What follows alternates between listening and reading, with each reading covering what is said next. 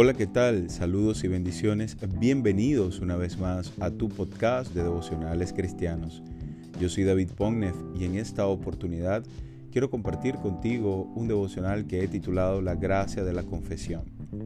Si confesamos nuestros pecados, Él es fiel y justo para perdonar nuestros pecados y limpiarnos de toda maldad, dice Primera de Juan 1.9.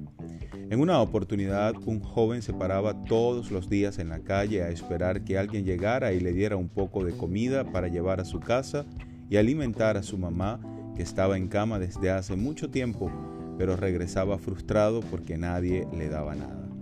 La moraleja de esta historia es que si no hablamos, ¿cómo sabrán lo que necesitamos?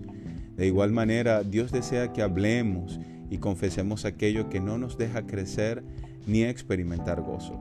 La Biblia dice en el Salmo 32, del 3 al 5, mientras callé, se envejecieron mis huesos en mi gemir todo el día, porque de día y de noche se agravó sobre mí tu mano. Se volvió mi verdor en sequedades de verano. Mi pecado te declaré y no encubrí mi iniquidad. Dije, confesaré mis transgresiones a Jehová, y tú perdonaste la maldad de mi pecado. El salmista al confesar recibió su perdón. Puede que te sientas agotado al intentar dejar de practicar aquello que te hunde en la inmundicia y te aleja de Dios. Puede que tu corazón se entristezca al no hallar la perfecta pureza de Dios, porque cuando sientes que lo has alcanzado, vuelves a fallar. Hoy tengo una buena noticia para ti. Deja de luchar en tus propias fuerzas y comienza a confiar en las verdades y las promesas de Dios para tu vida. Siempre serás pecador, pero recuerda que tu deuda ha sido pagada. Descansar en lo que Jesús hizo por ti y por mí al morir en la cruz nos dará la fortaleza suficiente para seguir batallando con el pecado que nos asedia. Pero recuerda, no en nuestras fuerzas, sino en su gracia. Ciertamente es una responsabilidad nuestra no practicar el pecado.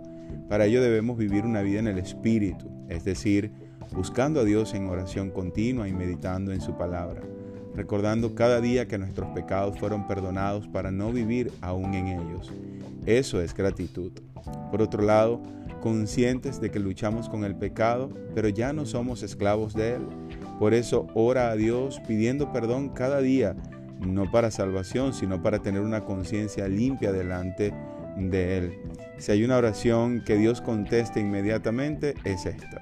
Así que pide perdón, cree que has sido perdonado y sigue avanzando.